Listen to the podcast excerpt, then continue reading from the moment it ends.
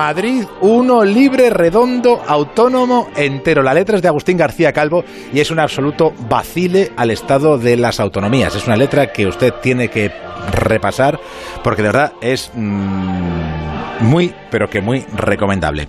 Y la música es del maestro Pablo Solorzábal Serrano y es una composición que está en vigor desde el año 1983, que es cuando se publicó en el diario oficial de la región, el ahora Bocam. Y con este himno, el gran desconocido para la gran mayoría de los madrileños, vamos a preguntar hoy a Constantino Mediavilla, cronista de la Villa y editor de madridiario.es, por si existe o no ese madrileñismo. Constan, buenas tardes. Buenas tardes, David, con permiso. Ni madrileñismo ni madrileñofobia niego la mayor. Madrid tiene una entidad tan abierta en todos los sentidos que encuadrarlo en un sentimiento identitario se le antoja además imposible. Es cierto que Madrid capital y su comunidad tienen tradiciones e historia suficientemente ilustrada como para generar elementos distintivos y diferenciadores de otras regiones o comunidades autónomas. En Madrid, sin embargo, no cabe el sentimiento nacionalista, simplemente porque no existe. El intento de crearlo además sería un fracaso hay tantos sentimientos contrapuestos que conforman nuestro Madrid como madrileños somos, seas nacido en la comunidad o fuera de ella. Nadie aquí nunca se ha sentido extraño. La supuesta madrileñofobia es otra etiqueta de esas perversa, producto de la historia de turno y de cómo se reescriba.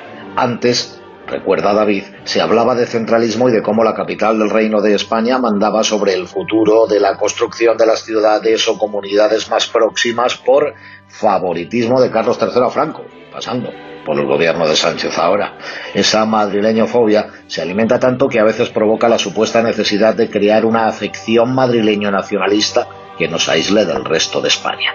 Error, graso error. Madrid es tolerancia y solidaridad a prueba de bomba. Las dificultades históricas, las pestes, las guerras, el terrorismo, las pandemias han curtido una sociedad envidiable como apuntaba Sabina, a veces ciertamente invivible, pero desde luego insustituible. Solo cabe destacar que entre necesidades de elegir entre fascismo o comunismo, que si galgos, que si podencos, una realidad emanada en campaña con más fuerza si cabe, pues eso se traduce en vivir a la madrileña, pero eso es tan válido como vivir a la andaluza o a la francesa, es decir, producto de la libertad individual. Vivir en Madrid es un lujo que no necesita de exaltaciones nacionalistas innecesarias.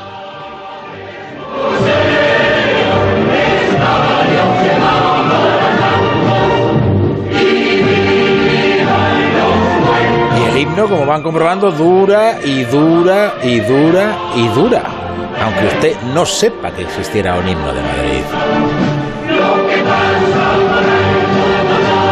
La Brújula de Madrid, David del Cura. Me gusta que todo esté a punto.